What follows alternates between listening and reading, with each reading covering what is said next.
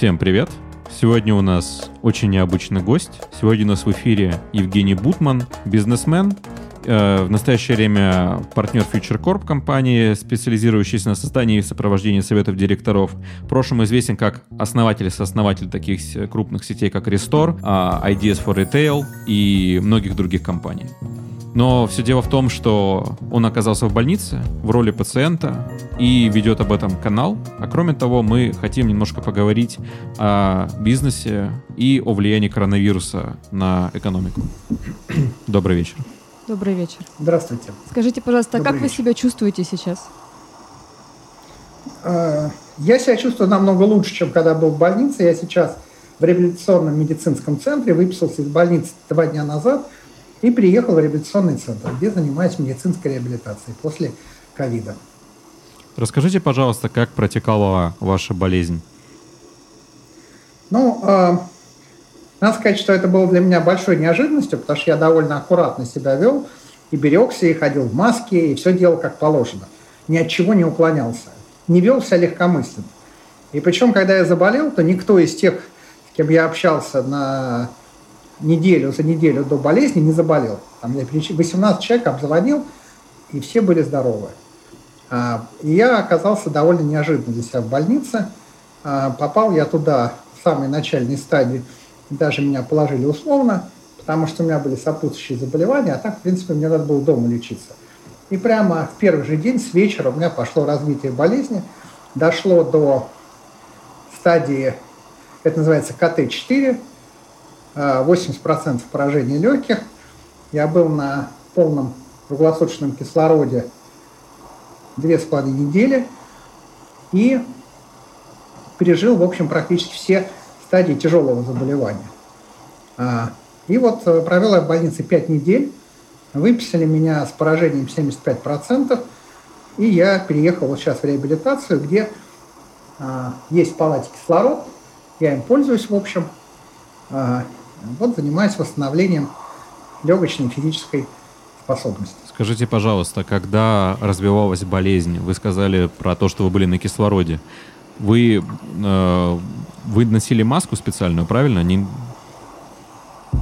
Ну, сначала я был в палате, где был переносной кислород до 5 литров, а потом по мере ухудшения состояния меня уже перевели на стационарный кислород до 16 литров в минуту. И вот на этом кислороде я уже, собственно, был к нему привязан достаточно сильно, и а, я а, ну вот был, действительно не мог а, существовать без кислорода, потому что у меня было такое, ураг... ну как положено по классике, ураганное нарастание болезни, и становилось все тяжелее и тяжелее, очень быстро емкость легких сокращалась, а вот, но как-то благодаря тому, что я был подвергнут, в момент развития был пойман, Ко мне была применена довольно агрессивная, опережающая, упреждающая терапия.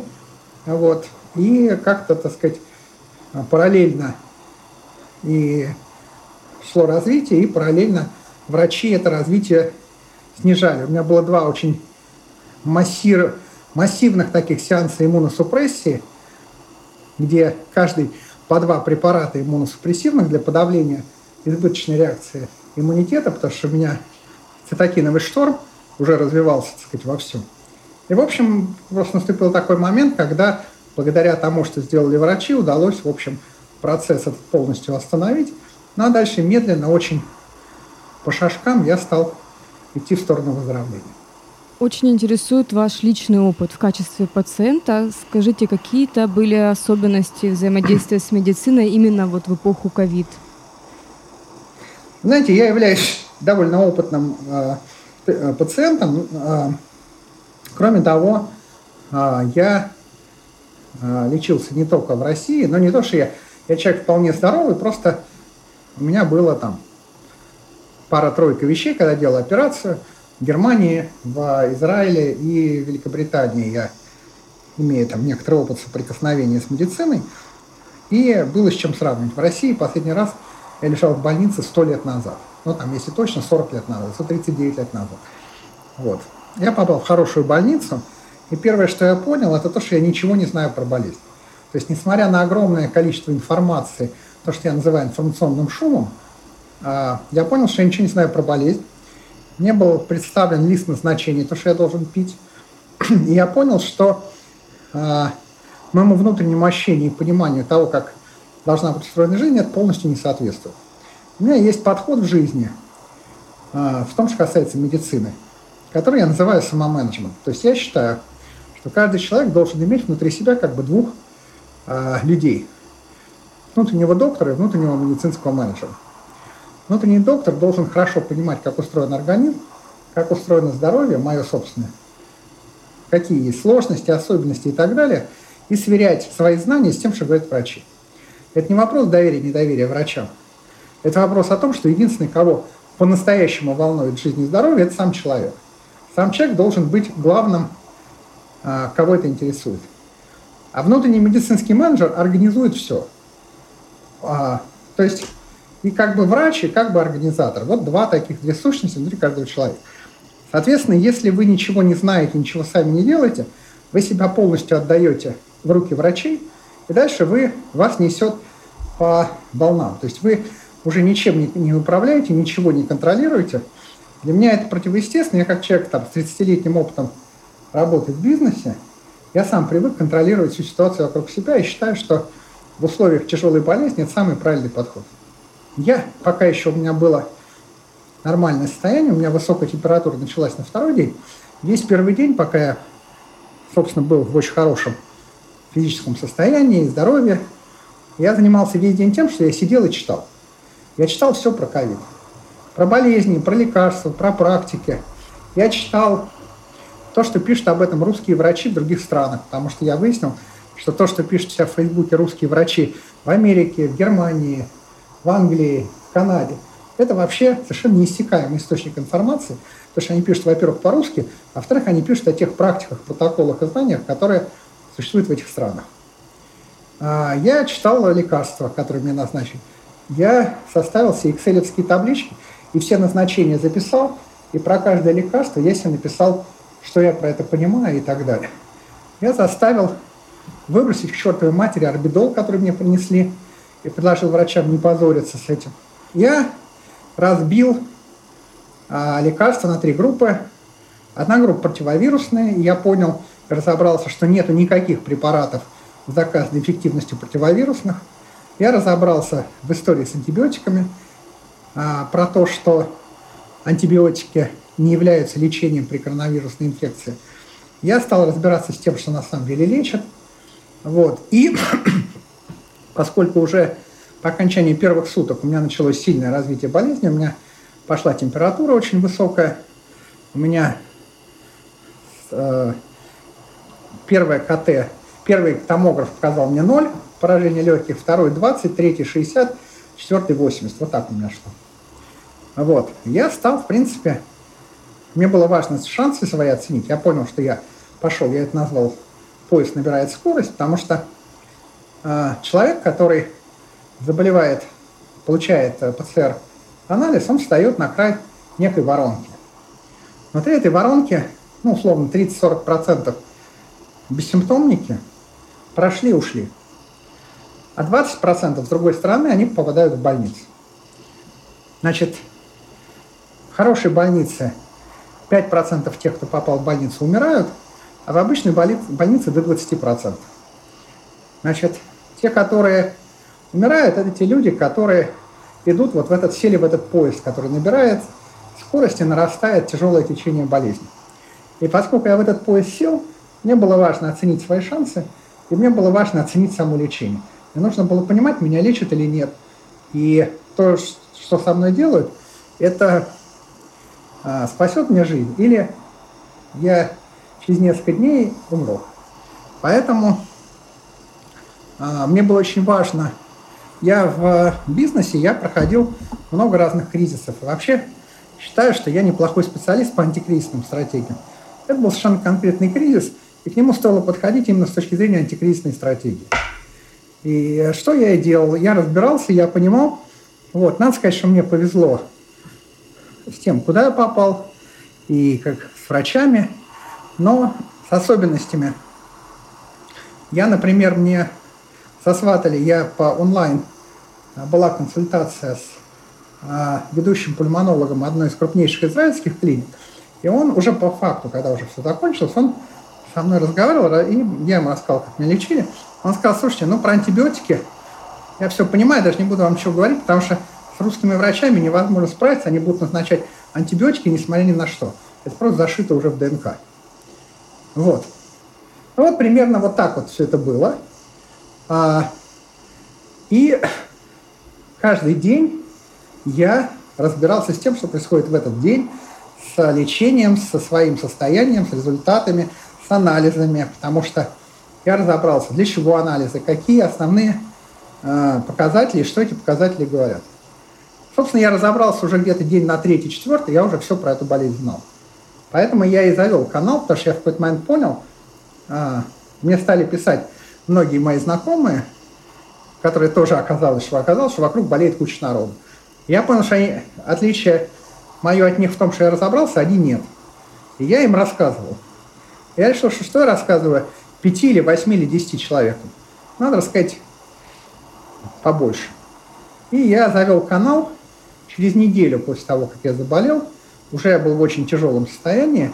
Ну, тяжелом в смысле, значит тяжелом. Головой я соображал очень хорошо, но все остальное у меня уже плохо функционировало. А поскольку моя работа и жизнедеятельность связаны с тем, как у меня голова работает, то, в общем, то, что другое не работало, не очень мне мешало, то, что голова работала, это как раз было очень хорошо. Я стал, собственно, описывать вот эти все вещи в помощь людям, которые тоже вступили в эту воронку одной ногой. Вступили, и дальше карусель, эта воронка их тянет. Или тянет, или выбрасывает, они выздоравливают и уходят. Меня, конечно, заботили те, кто а, пошел по моему пути, потому что я стал понимать, что многие люди умирают просто потому, что не успели, поздно, плохо лечили, и можно было, в общем, и не умирать. Сейчас по понятным причинам вокруг коронавируса существует огромное количество информации, как хорошей, так и плохой. Какие источники вы использовали, чтобы быстро вникнуть в тему? Особенно учитывая, что вы не медицинского образования, соответственно, как, как вы это делали? Ну, во-первых, я считаю, что в медицине особо вот совсем ничего сложного такого нет. Да? Для человека, я, у меня есть такая поговорка, что нет ничего невозможного для человека с высшим техническим образованием. Значит, я считаю, что для того, чтобы разобраться и выучить как устроен ваш организм, это ничуть не больше, чем курс физики за шестой класс. Сиди, изучай. Не так много систем. Вот сердце, вот легкие, вот там, я не знаю, эндокринология, вот зрение, вот ухо, горло, нос и так далее. Да, но дьявол, но дьявол в деталях, как говорится. Ну, обычно, знаете, как со звуком, да, человек слышит, средний человек слышит 80% спектра, да, а есть, 20, а есть немножко людей, которые слышат все 100. Да, вот эти детали – это все-таки меньшая часть. Для этого нужны врачи. А для того, чтобы понять, как устроен твой организм, в общем, не так уж много. Возвращаясь, Сергей, к вашему вопросу про источник, я вам значит, расскажу. Я думаю, что я напишу через какое-то время пост, который просто перечислит все источники. Значит, во-первых, есть врачи-энтузиасты, которые а, реально очень много пишут, очень подробно, очень детально про коронавирус. В России есть одна особенность. Врачи не любят общаться с пациентами, как со взрослыми. Они с пациентом, к пациентам относятся как к неразумным детям, которым не надо ничего рассказывать. Вы только слушайте врачей и делайте, что они говорят. Поэтому есть некоторое количество очень хороших врачей-популяризаторов, которые себя пишут. Первый, кого я нашел, это украинский доктор, который живет в Индии, возглавляет технологическую медицинскую компанию и там что-то делает большое. Но при этом он такой подвижник, и он с утра до вечера, помимо основной работы, консультирует людей и все про это пишет. Там он писал, что в какой-то из дней у него было 160 раз он как бы что, лиши, там, людям, людей консультировал. Он пис, написал на его Фейсбуке огромные длиннющие посты про коронавирус. Дети, беременные, старики, взрослые, ранняя стадия, средняя стадия, легкое течение, тяжелое течение. Я прямо и пишет очень хорошо. хорошей, на хорошем таком вот языке, где все понятно. Там есть какая-то терминология медицинская, но Google мне в помощь, я разобрался. Дальше я стал слушать разные зумы, которых тоже полно, где врачи, зумы конференции медицинские, где они обсуждают медицинские аспекты этой болезни с презентациями. Врачи слушать не очень интересно, потому что говорить они не умеют, косноязычные, плохой русский язык. А, и вообще наших врачей никто не учит разговаривать. Надеюсь, мы не такие. Но презентация... Не, мы не такие. А, но, тем не менее, сами презентации очень внятные, очень четкие. Дальше я обнаружил, что есть масса, просто масса методических документов. Сначала, конечно, я прочитал, как раз к моей болезни вышла девятая версия методических рекомендаций Минздрава, документ на 166 страницах, 26 октября он вышел. Я его весь прочитал. Все 166 страниц. И там была масса полезной информации, потому что меня эти методические рекомендации погрузили в тему. Потом я нашел другое, другие э, э, россыпи сокровищ, называется «Так сразу не найдете». Если вы зайдете на сайт Департамента здравоохранения Москвы, там есть маленькая ссылочка специалистам. А внутри специалистов есть другая в середине маленькая ссылочка еще раз специалистам. И там выложены документы. Протокол лечения, я его называю московский протокол, всего 16 страниц плотненького текста, где написано просто четко все. Что, какое лекарство, для чего, какая стадия и так далее. Значит, я выяснил, что главным идеологом а, лечения является 52-я больница. И в документы, которые писались этот протокол, 5 входят врачей разного профиля из этой 52-й больницы. К ней примыкает 40-я больница «Коммунарка» Денис Проценко, который фактически использует те наработки, которые 52-я больница. Эти наработки, эти протоколы очень близки к тому, как лечат в Америке. То есть это фактически американское лечение. Лечение, как в Америке. И везде криком кричат никаких антибиотиков, кроме как если есть присоединенная бактериальная инфекция. Конечно, никаких орбидолов и прочих ингаверинов, и вообще ничего того, что у нас а, считается популярным в провинции. Значит, и тоже документ по беременным, документ по таким, по сяким, по третьим. Дальше нашел совершенно чудесный источник, сайт Министерства здравоохранения Израиля, русскоязычного версия, на русском языке, где совершенно забытым нами прекрасным русским языком, таким строгий, заботливый дедушка-доктор – подробно, подробно, подробно, не пропуская ни одного слова, без всякой медицинской терминологии, а только простым языком описывает вот это, вот это, вот это, вот это. Значит, российские документы, методические, особенно Москва, значит, э, русские врачи в других странах, наши врачи-энтузиасты, которые пишут, наши отличаются от русских в Америке – тем, что тебе пишут обыденным, простым языком, а у нас все такой пафос такой. У нас так все, такая гордость, мы такие такие крутые, мы такие доктора, доктора такие, э, как там, знаете, в фильме анализируя это, говорит, матерые докторища, у него даже визитная карточка есть. Вот такие матерые докторища. Но если пафос пропустить, опустить, то вообще очень все по делу. И дальше я понял, что из всего этого гигантского информационного шума очень быстро кристаллизуется понятная, внятная система, как выявлять, как лечить. Да, так сказать, э, главная проблема была в том, что уже когда я канал писал, и мне стали приходить сотни вопросов, комментариев, я понял, что вот я хорошо разбираюсь в больничном лечении. Да, там, я понимал все про анализы, например, крови. Что для чего. Что показывает биохимия, что показывает общий что показывает гемостаз? Почему нужно всегда, там, постоянно делать и чаще всего анализ на гемостаз, то есть свертываемость крови? Почему нужно постоянно смотреть сереактивный белок интерлейкин-6? Почему нужно все время, не снимая, носить, и вообще в каждом доме должна быть э, этот самый пульсиксометр, и мерить сатурацию, и что конкретно показывает – и как правильно смотреть, э, интерпретировать показатели и так далее. То есть я разобрался со всеми аспектами. Но дальше большой как бы, объем вопроса, который для меня был важен, понять, а что делать людям, которые не в больнице. Потому что по нашей системе, которая у нас была создана в России, человек, который попадает дома на карантин, и Роспотребнадзор требует, чтобы он не выходил, иначе его оштрафуют на 100-500 стикстиллиардов, он попадает в ловушку. Ловушка стоит в том, что человек не может сдать анализы, не может поехать на КТ, к нему не приедет доктор, который его послушает, состояние легких и уровень его э, пневмонии даже без, если без КТ. И это все не страшно, потому что все равно нечем лечить, он сам должен выздороветь.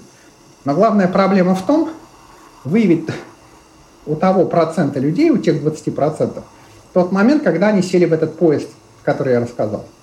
То есть их нужно госпитализировать, их нужно вести в больницу. И этот момент нужно очень четко поймать.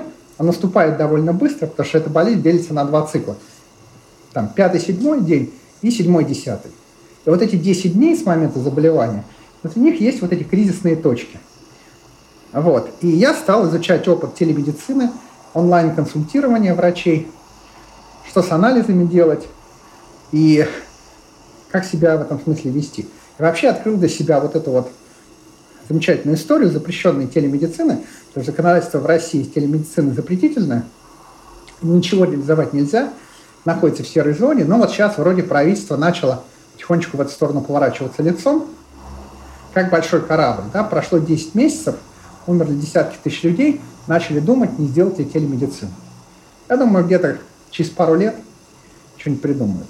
Вот. А, какие еще источники? А, есть невероятное количество публикаций на английском языке. Если человек умеет читать по-английски, он может все прочесть. Вообще информация, она очень доступна. Просто как привыкли люди. Есть врач, он поможет. А то, что это комплексное заболевание, это всех сбивает с толку, никто не помогает. И мы-то привыкли считать, что мы дети, а врачи – родители, а тут выясняется, что родители такие же дети.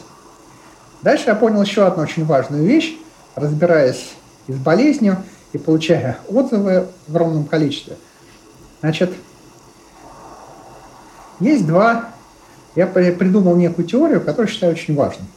Придумал я ее сам, и ни от кого я больше не слышал. Сейчас я вам ее расскажу, вы будете первые. Я писал об этом в канале, но у меня всего 8 тысяч подписчиков. Значит, есть два типа врачей, я их называю военные и гражданские. Военные – это реаниматологи, а гражданские – это терапевты. Лозунг терапевта – это из Гиппократа «не навреди». Лозунг реаниматолога «спаси». Значит, спасение, поскольку это я их, почему я их называю военными? Потому что это спасение, не считаясь ценой. Да, там, самыми тяжелыми лекарствами, самыми, так сказать, токсичными методами, но важно человека спасти, не дать ему умереть. Ковид – это болезнь, которой полностью рулят реаниматологи. Это реаним... все протоколы, на самом деле, если посмотреть на них внимательно, это э, стероиды, э, моноклональные антитела, иммуносупрессия – это все реанимационные мероприятия. Терапевты, которые привыкли смотреть на лекарства, оценивать их токсичность, смотреть, значит, чтобы было мягко, аллергии, вот эту всю ерунду с точки зрения реаниматологов, их в ковид нет. Нету. Они либо перепрофилировались в те же самые реаниматологи, анестезиологи, либо они где-то там, не знаю где, орбитол назначают. Потому что разрыв между профессиональными врачами в больницах, которые знают, как лечить, и обычными терапевтами колоссальный. Это как, я не знаю, как средневековье, вот наши терапевты, и вот сегодняшний день.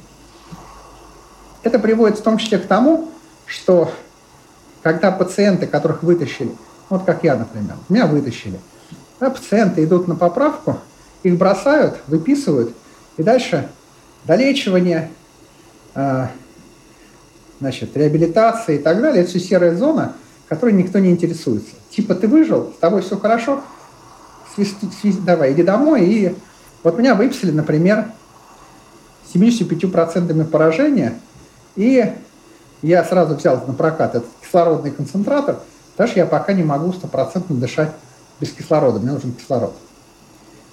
А и таких очень много.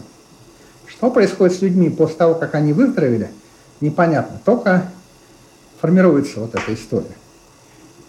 Вот это вот, а, вот это противоречие между не навреди и между спаси, оно через какое-то время будет ликвидировано, то есть терапевты вернутся. И мы будем иметь дело с сотнями тысяч людей, которые недолечены. Это как бы следующая история. Она будет потом, она сейчас начинается, началась, она будет потом. И я общаюсь с людьми, которые и после трех, и после шестимесячной реабилитации продолжают чувствовать себя больными. И есть вот эта страшная история, опасность после излечивания заработать фиброз легких и программа реабилитации, когда должны его преодолеть. Но это как бы следующая история, которая, которая идет уже на 21 год. Ну и, наконец, последнее, что хочу сказать. Огромное количество материалов про вакцины. Эти материалы содержат немало ценных вещей про саму болезнь. Конечно, информационная повестка, она очень непропорциональная. С одной стороны, невероятное количество шума информационного про карантины, маски, перчатки, сопротивление этому, локдауны и так далее. То есть, ну, как бы то, что э, имеет отношение не к болезни самой по себе, а к э, ограничительным мерам государства. Дальше вторая, как бы огромная эта волна идет информационная, информационный шум про экономику, про безработицу, про снижение потребительского спроса.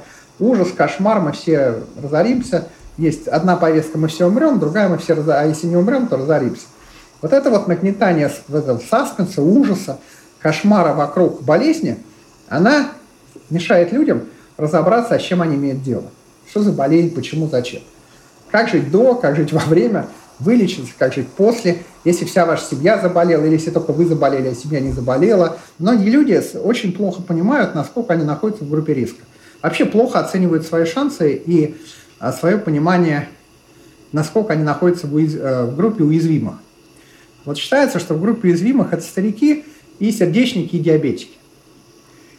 На самом деле, например, очень большая группа риска – это ожирение, избыточный вес. У нас очень много взрослых мужчин. Во-первых, у нас много, независимо от пола, у нас и женщины полные с избыточным весом, и мужчины с пивными животами. Вероятность смерти для такой категории с ожирением в несколько раз выше, чем для, если у вас нет ожирения. Ожирение – это такой же фактор риска, как и сердечники и диабет. И поэтому, например, если вы посмотрите разную статистику, то у нас считается от 65 лет, а на самом деле для мужчин это возраст условно от 55, у женщин постарше. Ну и вообще у нас же принято, у нас есть некоторая э, обычная, традиционная, идущая с советских времен или с крестьянских времен до революции, не знаю, откуда это все идет, есть традиция модно быть дремучим. Да, многие люди, совершенно нормальные, воспитанные, образованные, говорят, я не люблю ходить к врачам, я от этого чувствую себя больным. Да, можно сразу на бумажке писать «дремучий» и бац, на, на, на лоб, значит, наклеивать. Человек не должен бояться ходить к врачам. Человек должен э, точно понимать про свое здоровье и точно понимать, что и как ему делать. Хочешь, лечись сам. Но вот это закрытыми, жить закрытыми глазами и вгонять себя год за годом в группу риска – это плохая история. А COVID, он, в принципе, показал, что медицинская грамотность, хотя бы базовая, хотя бы ориентировочная, это ну, необходимое условие для современного гражданина или сельского жителя. Я для примера себя, например, написал в канале людям рассказ о том, что такое сквозняк. Наши люди знают, что сквозняк – это то, чего простужаешься, а простуда – это болезнь. А на самом деле у сквозняка есть механизм. Почему люди простужаются? Но кого бы я не спрашивал, никто не знает, как действует сквозняк. Спросите 10 своих знакомых. Как сквозняк вас простужает? Что происходит? Это про базовую э, грамотность медицинскую. Это с детства надо понимать, ну, какие-то вещи. Почему высокая температура, когда это хорошо, когда это плохо, когда не нужно делать. Про насморк, про кашель. Что такое кашель, спрашиваю людей. От чего люди кашляют? Ну, что такое кашель? Что ты кашляешь? Что происходит, когда ты кашляешь? Никто не знает. Наши люди дремучие, и вот эта дремучесть, она приводит к э, еще большей уязвимости. Собственно, и цель моего канала была как-то людям рассказывать очень простым языком. Я, в принципе, поскольку я за моими плечами есть книжка, то есть я уже себя могу причислять к писателям, да, я написал книжку довольно хорошую, а, она называется «Ритейл от первого лица. Как я построил бизнес Apple в России». И весь тираж распродал очень быстро. И, в принципе, еще хотел написать пару книжек, но просто не написал из-за того, что был занят. Но сейчас точно напишу. Вот. И э, я умею писать простым языком, понятно. Я поставил себе задачу как-то людям рассказывать и объяснять, помочь. Вот уменьшить объем вот этой неграмотности личной, и чтобы э, люди могли разобраться и понять, как им выработать личную стратегию или стратегию для своей семьи, потому что в любой семье есть кто-то, кто в некотором смысле отвечает за всю семью. Женщина, мужчина, кто берет на себя эту функцию. И вот это ровно тот человек, который должен планировать, разбираться, понимать, который должен как бы такой зондик. Вот я стараюсь этим людям помочь. Как вам кажется, почему, вот не беря во внимание э, материальный аспект, опять же, в условиях доступности информации, открытой среды, почему все-таки так мало пациентов хотят углубиться в проблему? Это какие-то завихрения психологии или это страх, или что это, на ваш взгляд? Это защитная реакция, я считаю. Человек хочет защититься от негативной информации и хочет, а, чтобы его кто-то защитил. Потом, конечно, это вот то, что у нас в стране, поскольку мы такая страна по менталитету скорее к Латинской Америке близка, да, мы патерналистского плана э, народ, когда должен кто-то прийти и позаботиться. Учитель, врач, начальник, мама, значит, и, и так проходит вся жизнь. А, в принципе, вот такие критические истории, как эпидемия такая тяжелая, большая, должны научить людей, что никто не будет о них заботиться, кроме их самих. И поэтому, если они смогут начать разбираться в своем организме, планировать свое здоровье. Вот у меня, знаете, у меня есть э, родственники близкие, которые очень старые, ну, за 80 лет. И я как-то подумал, что мне нужно разработать стратегию долголетия для них. Я сделал очень простую вещь. Я взял 10 самых распространенных причин смерти по версии Всемирной организации здравоохранения. И нужно просто для начала подумать, какие есть риски вот конкретно этого человека, и просто эти риски предотвращать. Да, вот, например, мало кто знает, что 10 наиболее распространенных, в 10 наиболее распространенных причин смерти в мире входит 4 связанных с легкими. 4 из 10 связаны с легкими. Респираторные проблемы. Это хроническая обструктивная болезнь легких, это рак легких, это заболевания инфекционные нижних дыхательных путей, то есть пневмонии. И что-то четвертое, сейчас боюсь соврать, 4 а, из 10 в мире. Это значит, что изначально, когда эта эпидемия началась, да, что легкие являются одним из наиболее уязвимых органов у человека, и с этим надо что-то делать. Вот. Еще одна проблема, не проблема, а фактор, который на это влияет, это то, о чем я упоминал, что в медицинской среде не принято обращаться к пациентам. Не принято пациентам объяснять. Не принято пациентам рассказывать. Я когда попал только в больницу, пришла медсестра с, с лекарств, с таблетками, просто таблетки, белые, желтые, без упаковки, без названия. И принесла эту елку, эту елку с капельницей, на которой висели капельницы. Ну, давайте, значит, лечиться. Я говорю, а что это такое? Я говорю, в каком смысле? Я говорю, перечислите, пожалуйста, все лекарства, которые вы принесли, и я разберусь, могу ли я их принимать. Она говорит, не будете лечиться, пишите отказ. Я говорю, доктора позовите для начала и сразу фамилия, имя, отчество главного врача, потому что если я не получу ответов на свои вопросы, ну тогда будем разбираться, так сказать, что тут происходит. Это было только в первый день. Да, уже дальше, поняв, что есть пациенты легкие и сложные, да, вот сложные, это, знаете, как инспектор ГАИ останавливает кого-то, вы нарушили, блам-блам-блам-блам-блам. А он говорит, а нет, предъявите документ. А тот ему говорит, а вы меня по какой причине остановили? А вы почему не представили? И дальше все. Я говорю, грамотный, все, езжай. Не буду связываться. В принципе, вот из постов, которые я себя разместил, в том числе израильского Министерства здравоохранения, там памятка для пациента. И там прямо написано, вы должны задавать любые вопросы. В больнице вы имеете право спросить любую медсестру, помыла ли она руки перед тем, как сделать вам процедуру. Это ваше абсолютное право, не стесняйтесь. Вот это, это ваше право. Спросить, понять, выяснить, разобраться, знать свои права, э, говорить, что вы хотите, не хотите. Это ваше право.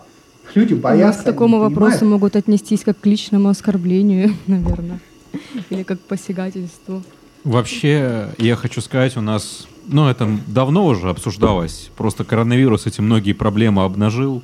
У нас, во-первых, э, явно патерналистская система в медицине, и это, об этом много говорили, что нужно переходить именно к, к отношениям патерналистским, когда есть врач как, как, как священник, да, и перед паствой, который должен... Э, вот. Да, да. А чтобы это были отношения партнерские, что есть общая задача вместе преодолеть проблему. И Особенно это касается э, различных хронических заболеваний. Естественно, это не может касаться ургентной медицины, неотложной. Все, что долгого Ну вот, допустим, если говорить о диабете, о сердечно-сосудистой патологии, о многих офтальмологических заболеваниях и онкологии, и везде, где есть длительное лечение, э, там как раз-таки постепенно стараются к этому перейти. Но в целом мы еще только, к сожалению, в начале этого пути, и это плохо. Это плохо, потому что даже вот и врачи не любят, с одной стороны, когда пациенты грамотные, потому что и они не любят, когда попадают э, в другие врачи к ним, потому что тогда, соответственно, патерналистская модель не совсем уже работает, потому что пациент начинает задавать вопросы, и как с несмышленышем уже с ним не пообщаешься. Он может сказать, почему, а доктор же может и не настолько прям хорошо разбираться. Может, он привык просто по протоколу лечить и даже не задумываться о механизмах э, лечения, о механизмах развития болезни и прочее. Потому что ему это не надо, потому что он привык, у него есть схема, есть стандарт, а почему он работает? Да, пес его знает. Просто, просто так принято. Вот э, при такой, такой, таком состоянии одни, одна схема лечения, и при другом другая, и все. А выход за рамки сразу Uh, уже, уже не то. Я уверен, что, кстати, э, вот в меня, наверное, полетят камни, uh, потому что придут защитники патерналистского мышления, которые, кстати, как раз любят собираться в таких на врачебных форумах, на враче, врачебных пабликах и так далее, врачебных чатах, которые начинают... Э, это из тех, которые жалуются на тупых пациентов и так далее. Они начнут говорить, что я не прав, доктор загружен и так далее. Но я считаю, что это очень плохой подход. И, во-первых, с пациентом нужно разговаривать, а не, и, а не так, что давать ему команды, как медсестра в детском саду, примерно так. А, и врач должен постараться разбираться за пределами протоколов и уметь объяснить и свою деятельность, то, что он собирается сделать, и болезнь даже самому простому пациенту. Вот я вот я считаю, что так нужно Но делать. Но это в идеальном я, мире, конечно. Я с вами с одной стороны соглашусь, с другой стороны не соглашусь. Я соглашусь с тем, что врачам нужно учиться разговаривать с пациентом разговаривать простым языком, которым разговаривают с, ну, с нормальными, обычными людьми. В конце концов, да, тот же врач может прийти к другому специалисту, и тот будет говорить на языке, которого тот не понимает. Не знаю, мебельщику или там, не знаю, э, по ремонту автомобиля, да, ну, же он удивится, почему с ним разговаривать таким языком, когда он ничего не понимает. Это называю птичий язык. Но с другой стороны, с чем я не согласен? Я считаю, что дело спасение, что спасение утопающих – это дело рук самих утопающих. Сами люди должны перестать к себе относиться как к мусору. Да? А, вот Я, есть термин, который я ненавижу, просто вот меня бесит. Называется «простые люди». Вот, конечно, вы в хорошей больнице лежите, писали мне, а мы простые люди, а у нас простых людей не бывает простых людей. Есть люди, которые к себе относятся хорошо или которые к себе относятся плохо. Я, например, э, вот мне письма, знаете, такого рода. Мы лежим, к нам не приезжает доктор, на наши звонки не отвечают. У мамы, которой 70 лет, четвертый день температура 39, анализы не берут, ПЦР не берут. Что нам делать, что нам делать? Ну вот, что делать? Я пишу, что делать. Телефон дежурного прокурора, Росздравнадзор, 124 статья Уголовного кодекса «Неоказание медицинской помощи», преступная халатность, горячая линия мэрии, губернатора. Это ваша жизнь. Вы хотите умереть, будучи простыми людьми. Не хотите умереть? Вот телефон, звоните, полицию вызывайте. Потому что в отношении вас совершается уголовное преступление. 124 статья «Неоказание медицинской помощи». Кто-нибудь слышал про применение 124 статьи во время эпидемии? Нет, потому что люди простые. Мы простые люди, мы хотим подохнуть, но будем ждать, пока о нас позаботятся. Не позаботились, будет две таблички на кладбище. Но зато мы ждали до конца. Мы молодцы. Я считаю, что человек, каждый человек должен думать о своем здоровье сам. А, значит, важно, чтобы доктора умели разговаривать с пациентом, но гораздо важнее, чтобы пациенты могли разговаривать с докторами. Я приведу простой пример. Пациенты не в состоянии сформулировать на приеме у врача короткую, я это называю самопрезентацию. У меня заболело то-то, тогда-то, я почувствовал такие-то симптомы, и запомните, у меня такие-то аллергии, у меня в анамнезе то-то, то-то, три года назад болел, четыре года назад болел. Вот попробуйте перед зеркалом отрепетировать рассказ перед доктором, который бы уложился в полторы минуты, или в три минуты, или в пять. Вот начинается, ой, ай, и дальше какая-то не, непереводимая игра слов. А, пациенты плохо умеют разговаривать с врачами. Врач легко сбивает пациента. Они оба не могут, не умеют друг с другом разговаривать. Это большая беда. Это должно улучшаться, это должно двигаться. Я бы в школах учил бы детей разговаривать с врачом. Вы пришли на прием, у вас, вы себя плохо чувствуете. Вот вам 30 секунд, расскажите, что у вас болит. Плохо рассказываешь, двойка. Я не разобрался. Что делают врачи? Врачи пишут в карте. Со слов пациента у него болит это и это. Пациент забыл что-то упомянуть. Все, у него этого нет. А, это обоюдная проблема. Я считаю, что а. необходимо понимание и знание про свое здоровье, б. необходимо выстраивать правильный язык коммуникации с обеих сторон, и три, с. нужно научить организовывать свое здоровье. То есть, а, например, как вы думаете, сколько из людей, которые заболели ковидом, планировали, что они будут делать в случае, если они заболеют? Это же важный вопрос. Вот вы заболели, вас посадили дома, а у вас ничего не готово. Вы не знаете. А сколько нужно времени сесть, сосредоточиться и подумать, что я буду делать? Не так много, никто этого не делает. Даже продвинутые, умные, хорошие и так далее, пока гром не грянет, мужик не перекрестится.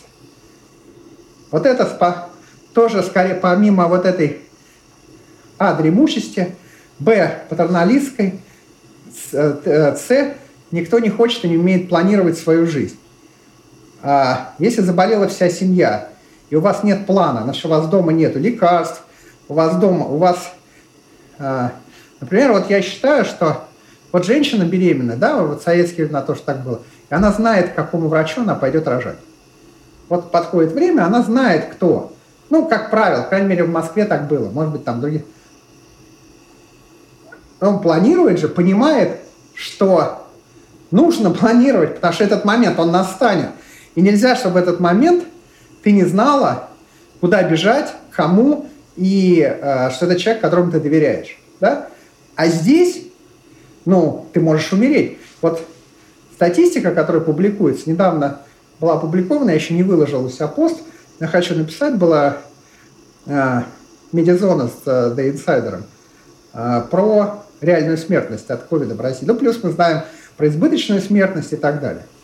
Но так, судя по всему, в, за, за пределами Москвы процент смерти в больницах от 10 до 20 процентов. Это очень много.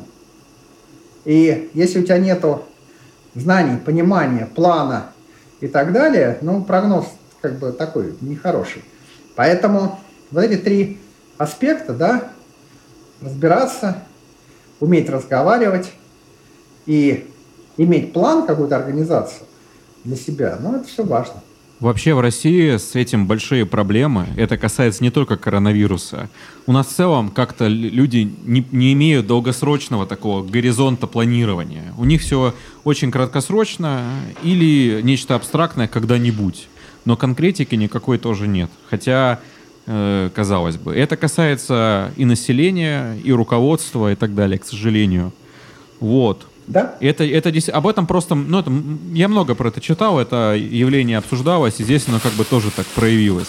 Большинство людей думают, меня пронесет. Это Вася сосед заболеет, меня, я не заболею, я буду осторожный, я, я буду осторожен, я не смогу. По поводу, кстати, общения с пациентами. Во-первых, сейчас развиваются разные школы, которые стараются учить врачей общаться с пациентами.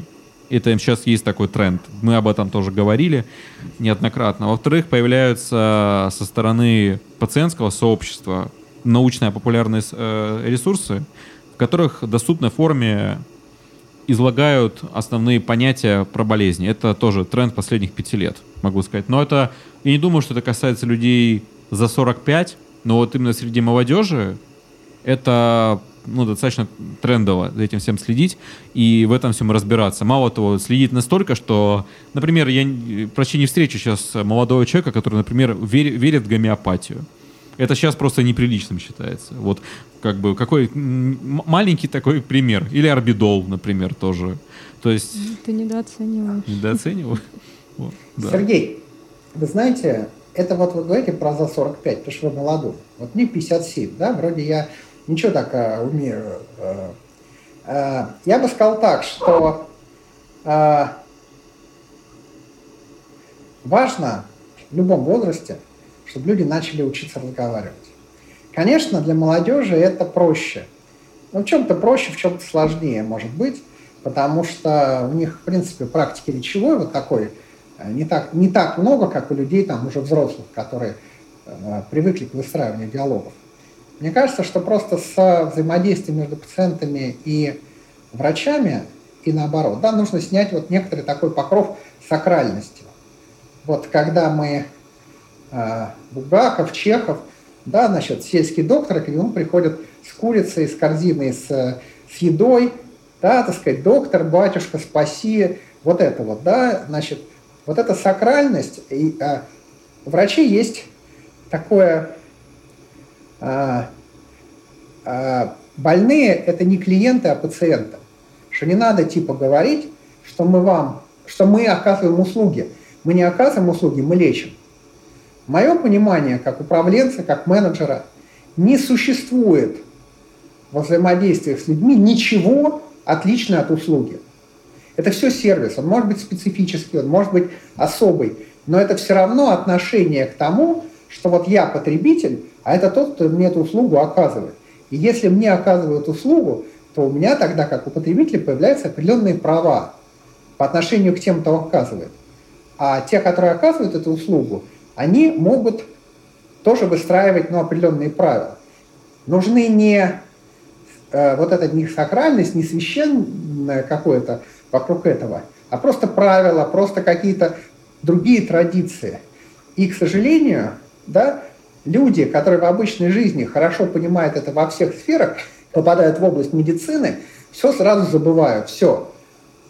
Боятся, Значит, врачи в определенном смысле на этом страхе играют, потому что им так проще. Эти страхи никто не снимает. Незнание порождает большие страхи, да, потому что страхи, они всегда от невежества в определенном смысле. А нету а, вот Нет ничего сложного в любой палате повесить, напечатать и повесить плакатики про болезнь. Это даже в голову никому не придет, даже в самых продвинутых больницах, потому что зачем им знать? И даже очень хорошие врачи, которые очень много пишут правильных и разумных вещей про коронавирус, они пишут, ни в коем случае, никакого сомнения, только врачи, только с врачами. Где эти врачи? Кто эти врачи? Да, вот в больнице, где я лежал, в очень хорошей больнице, и сами они говорили, у нас врачей, которые полностью от начала до конца все знают, рулят процессом, 9 человек. Остальные это врачи условно младшие. Да, еще есть, я вот писал отдельно, когда писал про это, я писал про племя дежурных врачей. Молодежь, которая работает в этих красных зонах и в этих больницах, но очень плохо понимают про болезнь, про лечение. И они просто в некотором смысле выполняют функции чуть-чуть более продвинутого среднего медицинского персонала, но врачи. Кстати, я предполагал, что за те 9 месяцев, которые идет вот с эпидемией, или сколько уже там, с марта по ноябрь, 7 месяцев, что за это время можно было бы очень сильно подтянуть образование именно как раз молодых врачей, у которых более гибкие мозги, которые хорошо могут в этом разобраться. Но у меня есть ощущение, что этим обучением молодых ребят про COVID, про протоколы, про причины, про лекарства, про механизмы воздействия на это, в общем, никто этим не занимается, потому что нет единой системы переподготовки, подготовки и так далее. Потому что есть такая тема про COVID, что COVID как война. Вот эпидемия, она как война. А, и мобилизация, а вот, э, так сказать, последствия для, для населения и так далее, как война. Значит, если мы исходим из того, что это как война, а медицинский работник – это армия, то после войны, то в отношении к войне есть два разных противоположных подхода. Первый подход – это из каждой войны армия должна выходить гораздо более боеспособной, обстрелянной и опытной. И этот опыт, он должен дальше реализовываться в любых других войнах. Да? Э, то есть по итогам эпидемии медицинская система, врачи, их опыт образования должны вырасти в такой степени, что если, не дай, не дай бог, конечно, будет другая эпидемия, уже встретит его все оружие. А другой подход звучит так, война все спишет. То есть, грубо говоря, если у обычного врача в обычное время умер пациент, то это ЧП. А здесь, ну, это же война, ну, люди умирают на, на войне, погибают, ну, 10%, 15%, 20%, это же война. Вот, поэтому никто не учится, за исключением некоторых, которые самоучки. Нет системы переподготовки, нет системы мобилизации а, там, других работников, да. Когда была война, фронт, да, были краткосрочные курсы, курсы подготовки медсестер и врачей. Была мощная система, созданная обучение и переобучение. По идее, такая система обучения и переобучения, как система с преподавателями, с работой, с практикой и так далее, да, там за 8 месяцев можно все сделать. Но ее нету, идет только сбор. Вот условно, я, например, не слышал ни разу цифр, как с армией, да, вот в армии говорится, нужно 2 миллиона солдат, а у нас миллион пятьсот, значит, мы мобилизуем 500, обучаем, бросаем в бой. Я ни разу не слышал, нам нужно столько-то врачей, столько-то медсестер, врачей таких-то, таких-то, таких-то, а у нас их столько-то. Разрыв составляет столько-то, и вот программа, как этот разрыв преодолеть. Нету такого. А это же, ну, как бы напрашивающаяся вещь. Вообще по поводу информации, я не могу сейчас объективно судить о системе, но в целом э, мне что понравилось, и мы в этом тоже принимали участие. Огромное количество врачей и волонтеров начали переводить англоязычные рекомендации, англоязычные статьи э, для того, чтобы как можно скорее передать их в бой. Это делали люди, которые себя назвали переводчики на карантине, которые создали сайт. Это делали мы, мы тоже, мы перев... и в ближайшее время, тоже такой небольшой анонс, мы выпустим обновление EMCRIT, это рекомендации для э, анестезиологов-реаниматологов по ведению коронавирусных больных. Мы уже обновляли их, но сейчас будет прям совсем большое обновление. И будет обновление up-to-date. Up-to-date — это огромная будет рекомендации, где, собственно, собрана самая-самая ключевая информация по ковиду именно для врача. Вот, собственно, сидит рядом со мной переводчик этого всего.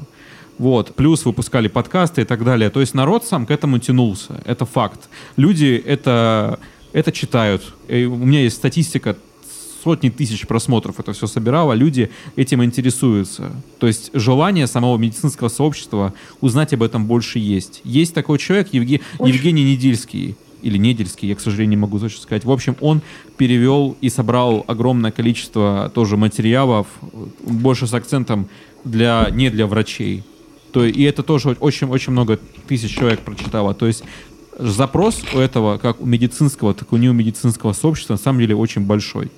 И это достаточно, ну, похвально, потому что людям не все равно. Людям хочется знать, с чем они столкнулись. И знать, как с этим адекватно э, бороться и взаимодействовать.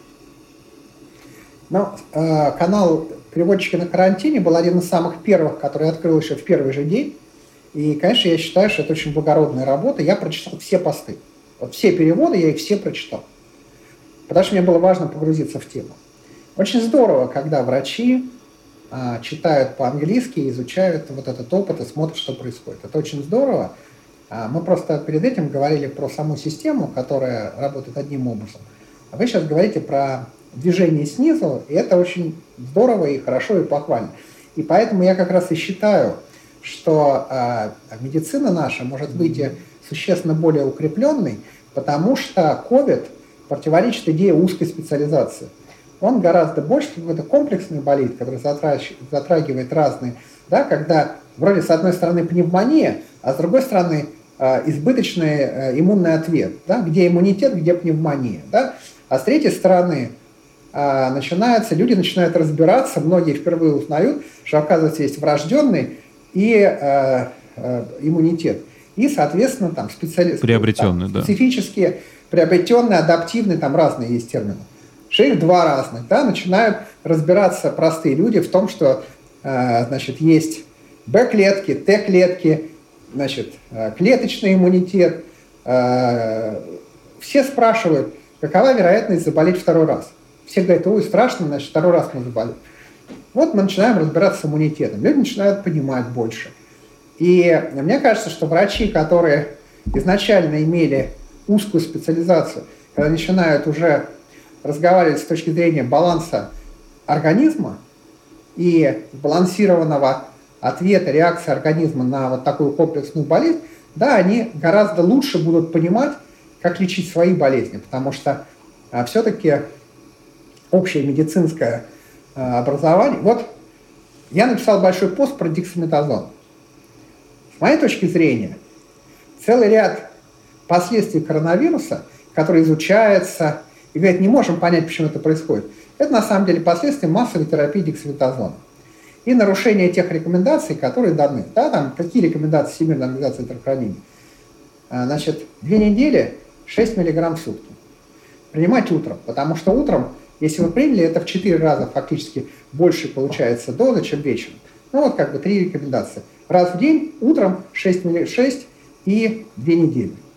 Да, и когда я спрашиваю врачей, Почему мне давали дексаметазон в дозе вот такой-то 26 дней, да, это приводит к гипергликемии, это приводит к еще куче осложнений и так далее.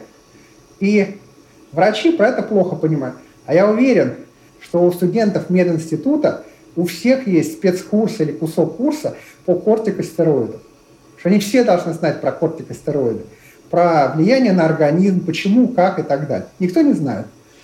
А врачи, проходя через эту историю, накопят опыт, который потом будет, в общем, релевантен, который будет работать.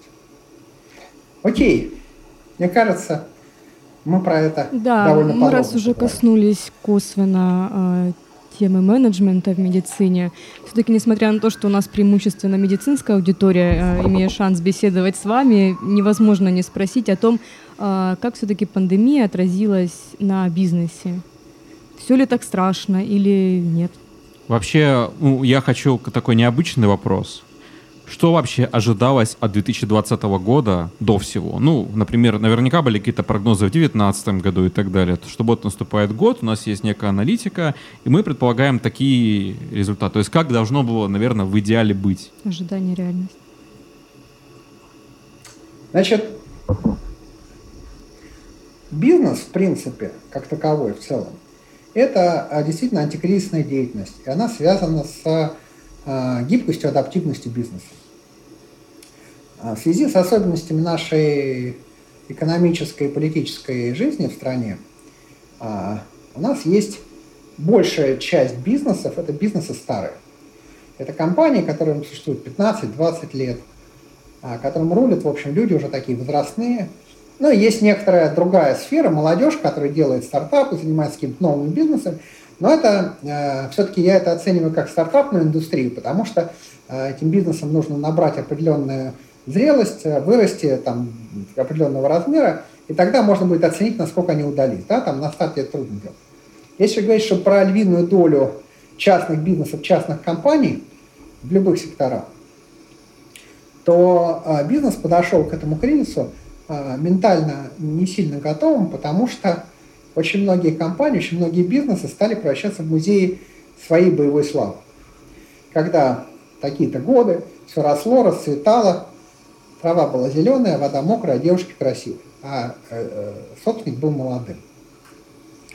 И э, кризис, есть такая расхожая фраза, да, что кризис – это не только время большой там, беды, но это также время больших возможностей. Фактически, я, мне, мне пришлось довольно много выступать весной и летом ровно на эту тему.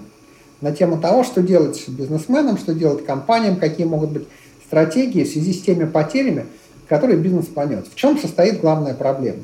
Это мгновенная остановка денежного потока. То есть вот ваша, ваш бизнес закрылся, например, это ресторан или магазин, или розничная сеть, или что-то там, кинотеатр и так далее, особенно меня тяжело, ну вот, мне было трудно э, говорить, например, про туристический бизнес.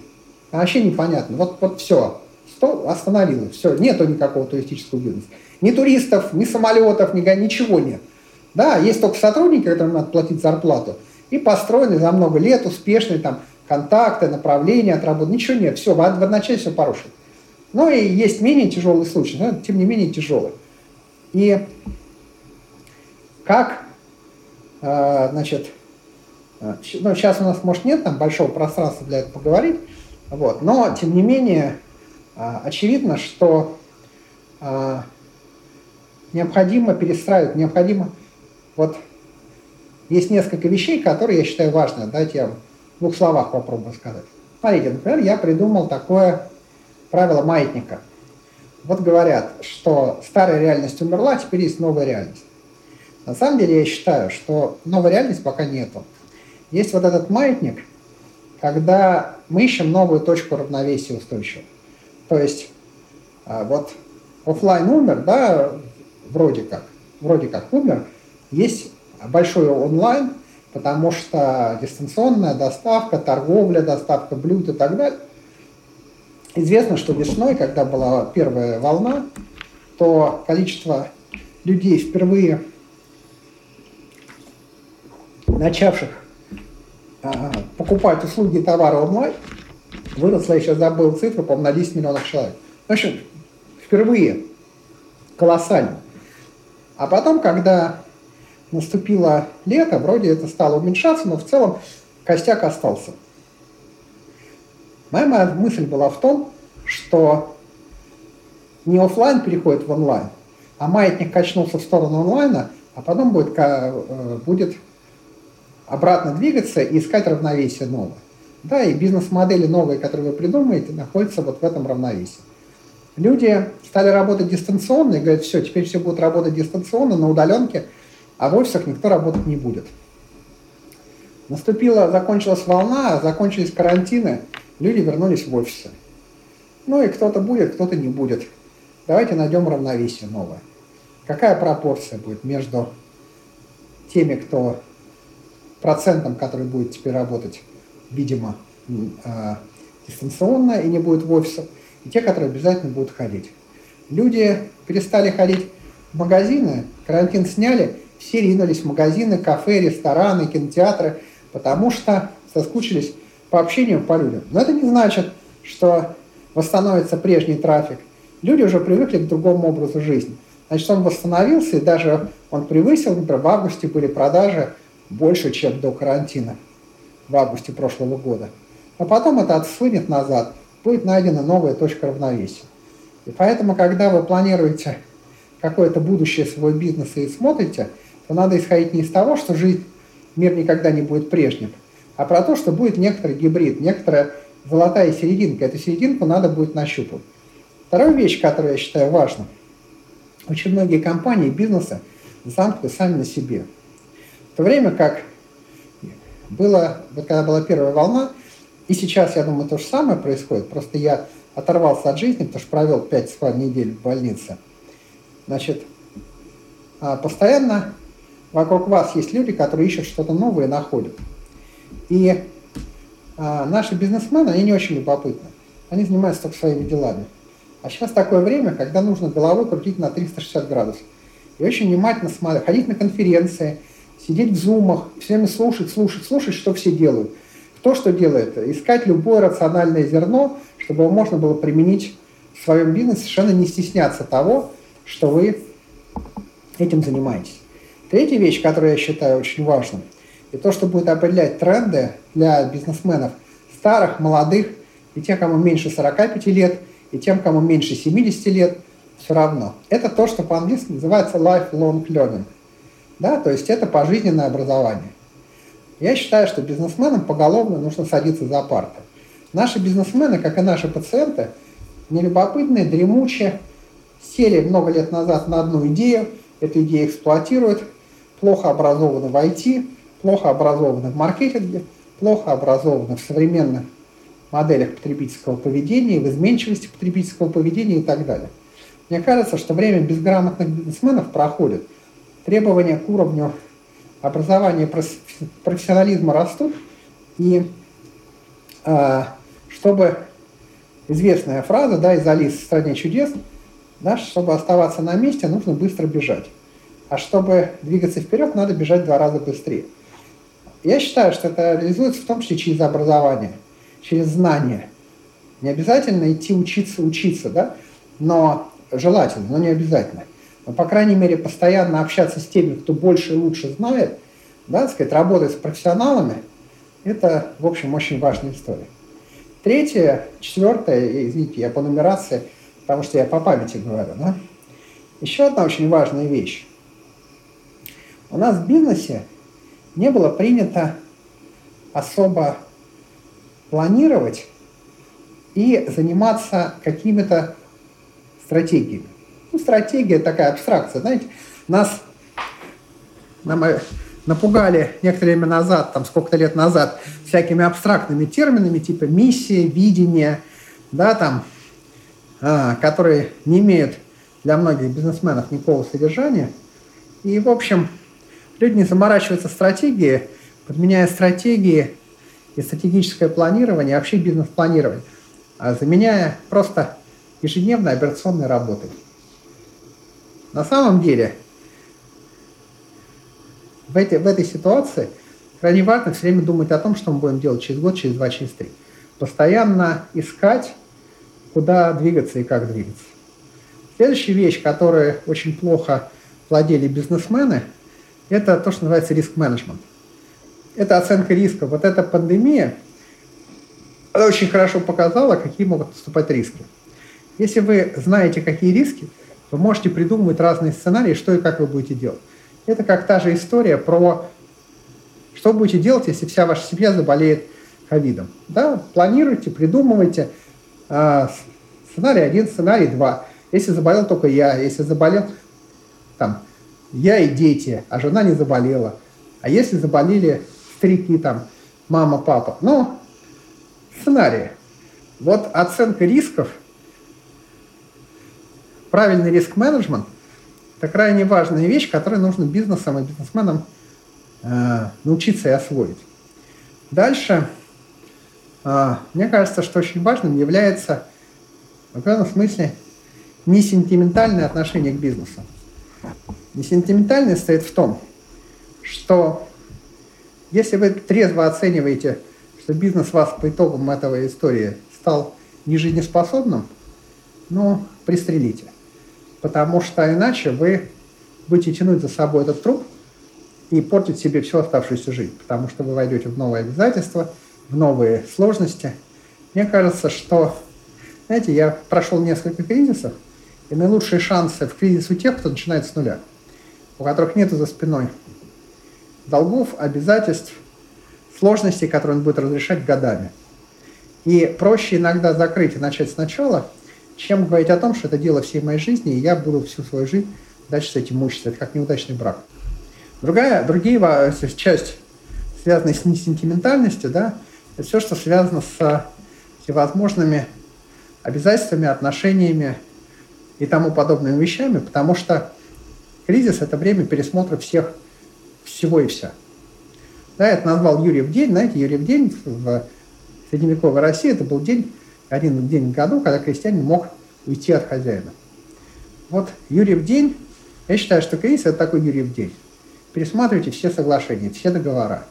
Пересматривайте всю мотивацию сотрудников. Пересматривайте все, что позволит вам создавать у себя чуть-чуть более благоприятную ситуацию, потому что если компания выживет, то будет, когда, будет день, будет и пища. Будете и зарплату потом нормальную платить и прочее.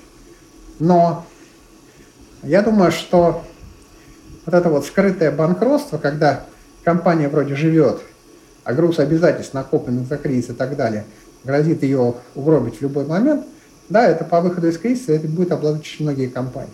Проще, мне кажется, все-таки в каких-то случаях начать сначала. Ну и у многих бизнесов есть такая штука, как узкая специализация. Никто не смотрит по сторонам и не думает, чем бы еще заняться. Если я всю жизнь занимаюсь вот этим, или я придумал вот это, то почему я должен заниматься чем-то абсолютно посторонним? Да, там. А, я знаю, например, что многие люди, которые освоили... А, вот я вам приведу хороший пример. Я весной сделал цех и делал маски. Просто открыл новый бизнес. Я никогда этим не занимался. Я вообще производством не занимался. А тут мне пришлось разобраться с производством. Но, в принципе, я привык быстро совсем разбираться, но там очень много нюансов. Так вот, люди, с которыми я общался, которые этим занимались, была одна категория швейники, которые только ныли, рыдали, у нас все плохо, государство помоги, Минпромторг помоги, дайте нам льготы, дайте нам субсидии, дайте нам деньги и так далее. И совершенно посторонние бизнесмены, которые занимаются совершенно другими делами, которые быстро, шустро, без всякого там сопли и нытья, наладили, закупили, поставили и стали производить. Не занимаясь до этого вот этой швейной историей. И а, что такое маска? У нее, значит, есть материал, норматив этого материала, характеристика этого материала, правильная прострочка краев, правильное приваривание ушек, материал для этих ушек, вот, которые надеваются, ну и, собственно, и производительность. Да, если вы производите это сотнями штук, это никому не надо, это не рентабельно. Да, там есть смысл производить только от десятков тысяч и больше. Соответственно, если вы перебрали мощности, вы сделали это нерентабельно, потому что у вас слишком дорого вы заплатили за оборудование, а если вы не добрали мощности, у вас нет производительности. Если вы не набрали производительности, вы не можете платить сотрудникам, которые работают. И так далее. Не так много факторов. Да, это про то, что нет ничего невозможного для человека с высшим образованием. Сел, разобрался. А, мне кажется, что уход от узкой специализации и постоянная готовность что-то делать еще, что-то делать новое, это одно из важных таких лекарств, средств, там, препаратов. Извините, я уже как пациент такими словами оперирую, препараты – для жизни, для преодоления кризиса. Потому что кризис пройдет. Я считаю, что мы вообще находимся вот ровно сейчас, в начале декабря, на определенном переломе. Я сегодня написал пост, такой очень оптимистичный, про то, что мировая повестка в ближайшее время изменится радикально. Как она изменится? Если сейчас непропорционально много про карантины, перчатки, маски, локдауны, там, например, на сайте московского штаба по коронавирусу все время они пишут, этих оштрафовали, тех закрыли. Да, казалось бы, о чем еще писать штабу, который борется с болезнью? Конечно, про карательные меры. Ну, о чем еще писать? Вот. Но Сейчас вся повестка и медийная, картинка придет на вакцины. 10 7 декабря мы ждем старта вакцинации в Великобритании. 10 декабря будет открыто онлайн, можно подключиться и посмотреть заседание американской комиссии FDA по утверждению лекарств. По, значит, она будет утверждать файзерскую вакцину, и прямо с 11 декабря они начнут ее вести на, на прививочные пункты. Это как с Apple, да, вот эта картинка про длиннющие очереди за новыми айфонами, которые по всему миру расходились, очень стимулировала продажи этих айфонов. Соответственно, картинки прививочных пунктов, на которых прививаются сотни тысяч миллионы людей, это, в принципе, поменяет картинку. 17 декабря та же FDA будет утверждать модерну. Значит, Pfizer пообещал 50 миллионов вакцин до конца года, а эта цифра уже соизмеримая с количеством заболевших за весь 2021 год. Это меньше, но к концу января уже станет больше. Там AstraZeneca пообещала 3 миллиарда вакцин в 2021 году. Короче, всю весну будут сначала десятки, потом сотни миллионов привитых.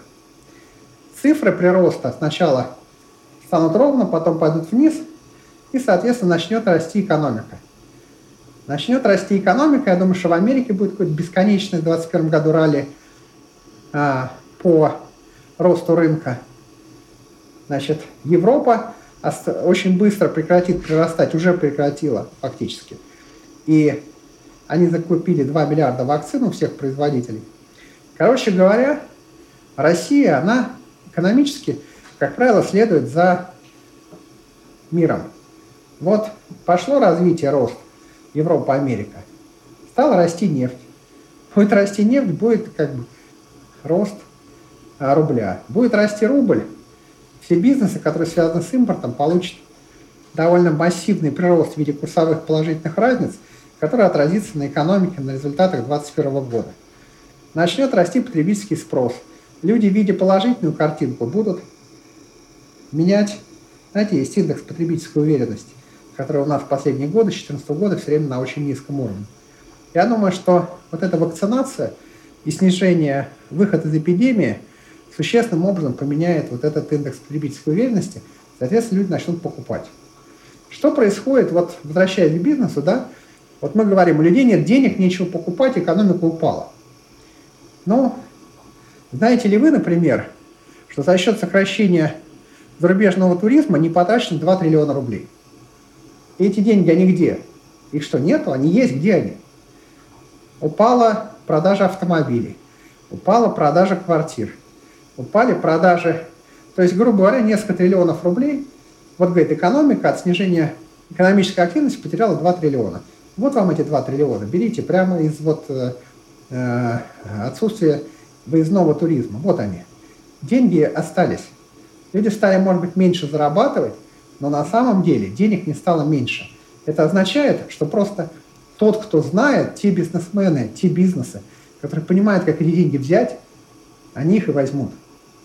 Те, которые не понимают, которые уперлись в тупик и не готовы реформироваться и думать о том, а как эти деньги взять, как сработать. Вот я, например, э, являюсь апологетом так называемого эмоционального ритейла, при котором у меня есть как бы, методология этого, при которых а, вы, общаясь со своим потребителем, да, вы разговариваете с ним не в терминах просто голые его потребности, а в терминах создания эмоциональных взаимоотношений. С вами, с вашим продуктом, с вашим, не знаю, сервисом, с вашим магазином. И это означает, что вы становитесь людей нужными. Да, и вот попасть вовнутрь вот этого комфортного мира, внутренне комфортного любого человека и побудить его тратить деньги на, то, на ваш продукт, на ваш сервис, это, собственно, есть задача бизнесов, пострадавших Э, пострадавших от ковида. Вот, с, например, туристическими агентствами. Вот агентство, с которыми я общался, я им говорю, слушайте, а можно вас попросить, заодно, может, вам это будет полезно. А проверьте, пожалуйста, медицинский туризм по программе реабилитации. Да, вот в реабилитации есть, например, так называемая климатотерапия, которая показана пациентам после ковида. Климатотерапия делится на море, горы и лес – да, лес – это сухой воздух, влияние на одно, морской воздух влияет на другое, а самое главное – это горный воздух, потому что, как мы знаем из литературы начала 20 века, легочные санатории в горах еще тогда, это вот потому что вот это пониженное содержание кислорода, оно требуется для легочных больных для того, чтобы восстановить дыхательную активность. Вот вам, пожалуйста, направление для туристического... То есть я хочу сказать, что возможности все равно есть. Деньги у населения есть. А бизнес будет в 2021 году восстанавливаться. То есть это как бы беда, но не катастрофа. Есть а, определенные, значит, определенные причины для такого умеренного оптимизма. И вообще бизнесмены, которые умеют не унывать, бизнесмены, которые умеют искать возможности – которые умеют думать непрерывно и которые могут быстро принимать решения и готовы делать компании более гибкими и адаптивными, те выиграют. Вообще лозунг гибкость, адаптивность и устойчивость, вот три этих слова, да, устойчивость, адаптивность, гибкость. Это вот такой лозунг для бизнеса на конец 20 на 21 год. Спасибо большое. Спасибо. Знаете, вот э, понятное дело, что медик это такой двоюродный брат биолога. Естественно, меня всегда интересовала биология, в том числе история Земли.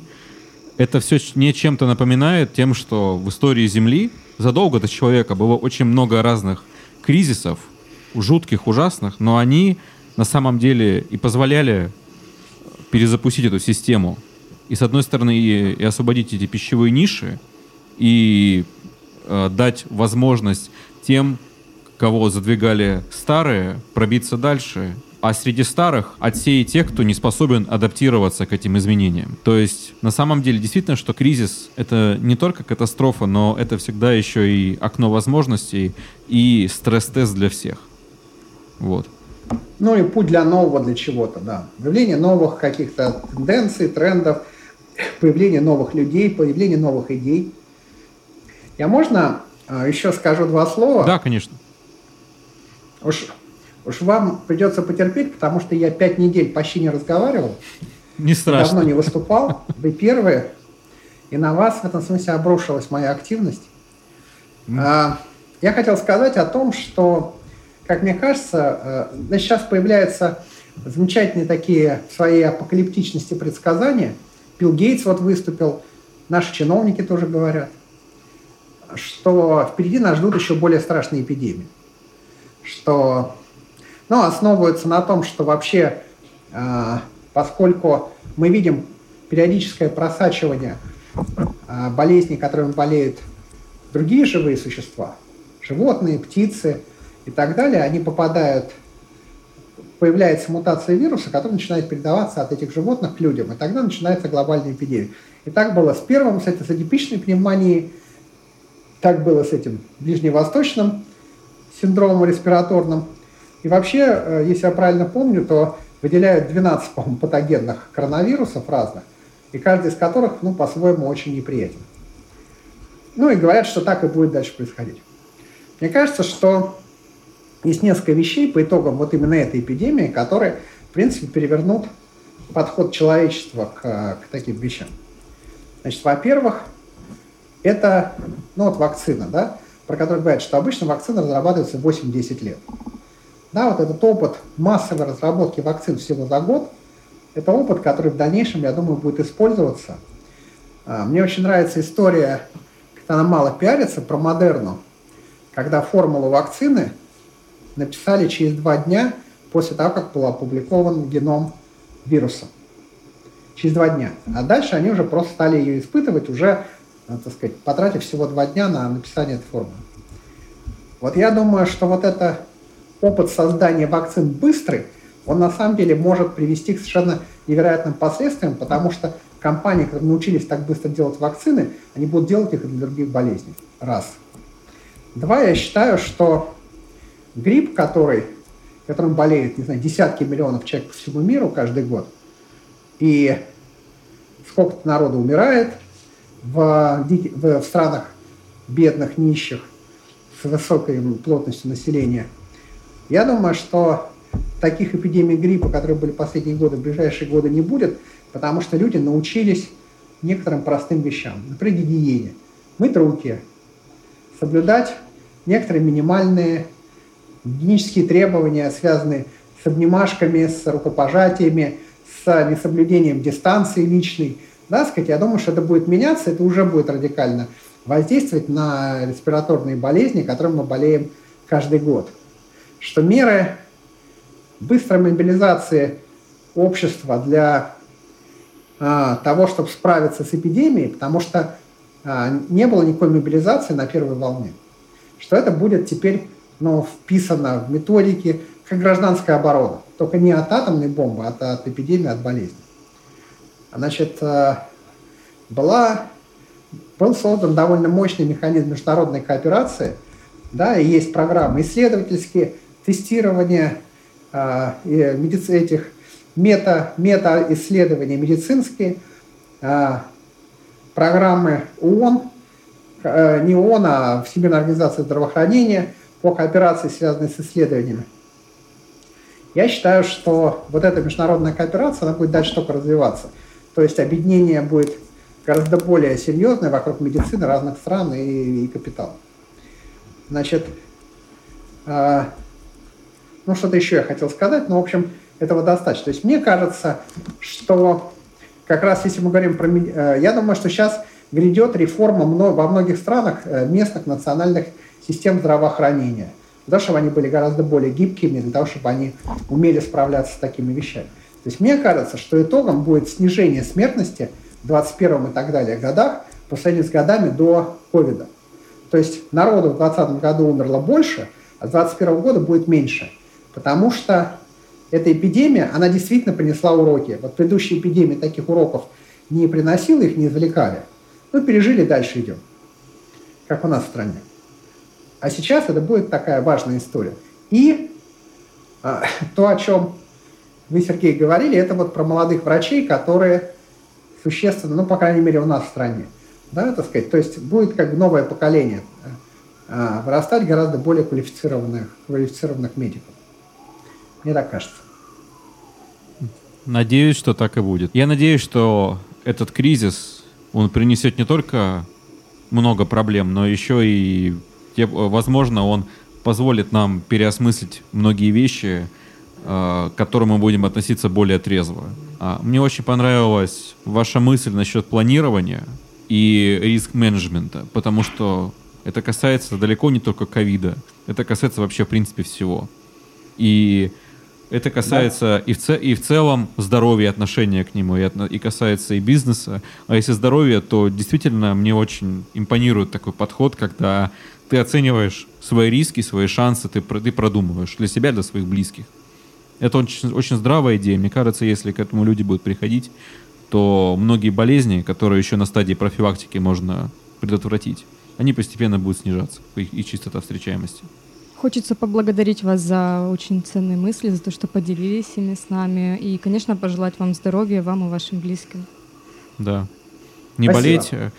Удачно вам восстановиться в прежней форме. Э, удачно вам восстановиться. Большое спасибо за то, что уделили нам столько времени. Спасибо вашему замечательному каналу, спасибо слушателям. И я очень надеюсь, что что-то из того, что я рассказал, будет как-то полезно. До свидания.